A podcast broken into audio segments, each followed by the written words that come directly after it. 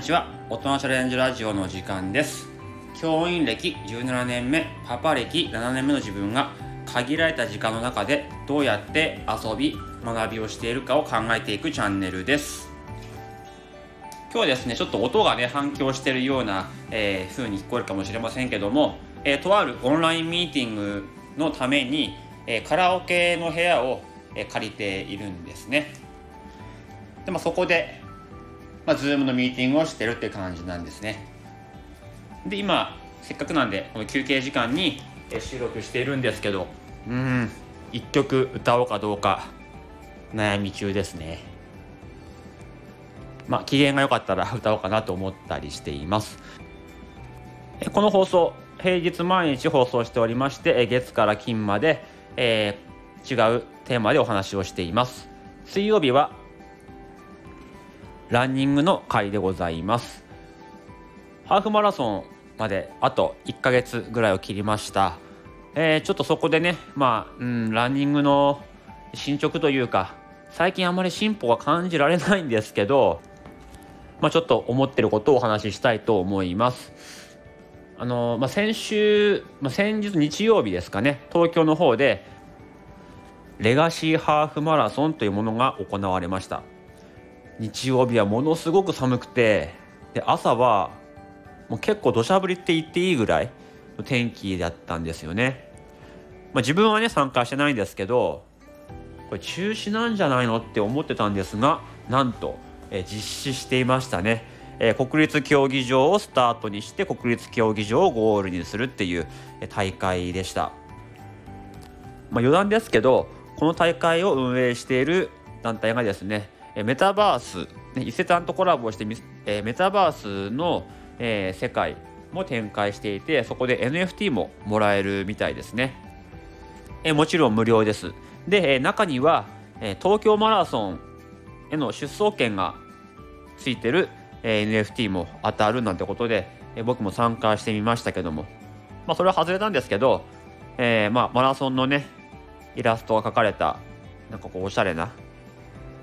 NFT でした。まあ、あまりね、僕はメタバースの方は今のところ興味ないし、ちょっとね、もういろんなアプリを入れるのは嫌なんですけども、ちょっと記念に、えもらってみました。で、そのレガシーハーフマラソンなんですが、えー、僕がね、最近あの、すごく頑張ってるカレーグランプリ、ね、神田カレーグランプリのスタンプラリーなどを主催している大会委員長の中俣拓也さんという方がいらっしゃいます。えー、ツイッターとかフェイスブックでも、えー、結構彼のね投稿しているんですが、えー、その中俣さんがこのレガシーハーフマラソンに挑戦するということで結構前から発信をされていました。中俣さん自身も僕と同じくあのハーフマラソン初挑戦、ね、あまりマラソンとかしたことなかったんだけど今回参加するということで。結構カレーグランプリとコラボしている、えマラソンイベントもあったりしたのもあったと思うんですけど、まあ、ご本人もねあのハーフマラソンに出るということで。ただあとお年はですね50代なんですね。でこの間直接お会いした時に、まあ、自分もハーフマラソンに挑戦しようとしてると。ってことで今どんな感じですかって聞いたらやっぱりね1時間超えてくると世界が変わってくるらしいですね。僕で言うといつも走ってる1 0キロそこを超えたところから世界が変わってくる。あの悪い意味で ね。悪い意味で世界が変わってくるんですよ。そのランナーズハイじゃなくてもう全身のあちこちが痛くなってもう何も考えられなくなると。ね。まあ、これよく聞くとこうゾーンに入ってもう疲れも感じない。なんかこう空気と一体になってるみたいなそんなね感覚に陥るなんて人もいますけど、ま、結構リアルな感想で、ま、初心者ランナーからすると1 0キロから先が変わってくると、ま、それ聞いた時にねすっごいなんか不安になっちゃいました。はい。今めっちゃ不安です。1 0キロ走ってる時もあこれの2倍の距離だから2倍の時間かけるにしたらだいたい完走余裕でできるぐらいかなとかって思ったりもしてたんですがどうもこう単純に2倍できるもんじゃないらしいですね。10キロ走ってるタイムを2倍したものがハーフマラソンのタイムになるというわけではなさそうですね翌日ももう死ぬって言ってましたね えっとでもねやっぱり1回ハーフあるいはハーフに近い距離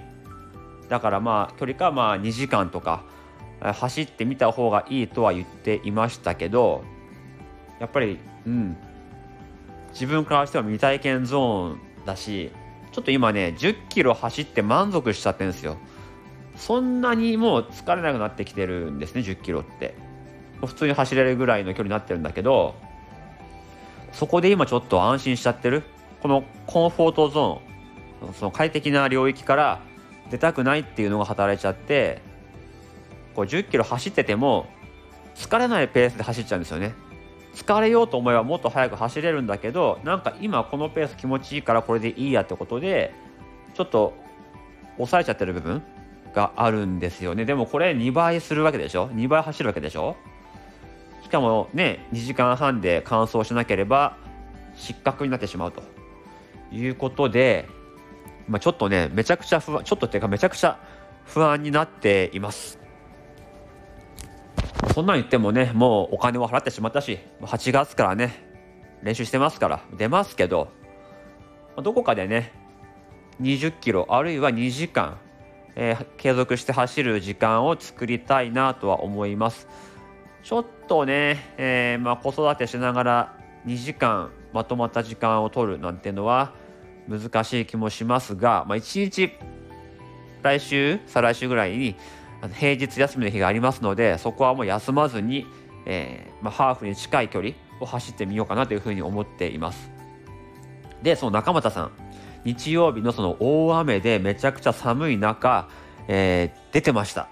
ね出場されてて無事完走ということで喜びの投稿をしていましたね。すがすがしい顔をしてました。うーん感動しましたね。初心者ランナーでハーフ走るのも辛いって言ってた言ってる人があの過酷な状況もうコンディションが最悪の中で走り切ったっていうのは結構勇気もらいましたね。自分があの天気だったら天気のせいにしてリタイアするかもしんないですね。僕寒いのすっごい嫌いなんで。うん。それかっこ悪いよなっても思ったりもするけど。うん。すごくね勇気づけられました。だから今すっごい不安ですけど同じように頑張ってる人に勇気づけられているしもしかしたら自分のねそういう投稿が誰かを勇気づけるかもしれないし。あと自分のえ X のフォロワーさんスタイフのフォロワーさんあとは DAO のフォロワーさん。でランニングする人が増えていて、えー、自分もねその中でランニングをやっているものとして覚えてもらっています。ここでねやっぱりそういう個人的な弱気な気持ちでリタイアするのはかっこ悪いなっていうのがありますし応援してもらったりアドバイスをしてもらったりもしているんでなんとか走り切ろうと思います。え僕のスタイフ X あとは DAO の仲間である、え、仲間であり、え、ランニングの先生でもある山猿さんの放送が昨日あったんですけどそっちで、え、遠くにね離れていてもみんなこう同じ空の下で走ってるって思えば、え、頑張れるっていう話をしていました、え、まさにそうです。ね。日本のいろんなとこでみんなそれぞれ走っているわけですよ。なんで自分もそこにいるものとして走んなきゃいけないなと思いました、えタイムのために走るとか完走するために走るじゃなくて一緒に同じ空の下で走ってる人のために走るっていうふうにちょっと考えてあと1ヶ月頑張ろうかなっていうふうに思います、えー、今日は特に有益な情報はありませんでしたけどもちょ自分のね今のランニングへの思いを話してみました。大人チャレンジラジオでは毎日平日に命の時間とお金を大切にする生き方をテーマに教員親の視点から話していくチャンネルです。同じような悩みや考えを持っている人に少しでも参考にしてもらえるような優しい放送をしていきます。最後まで聞いていただきありがとうございました。今日はこの辺でおいとまいたします。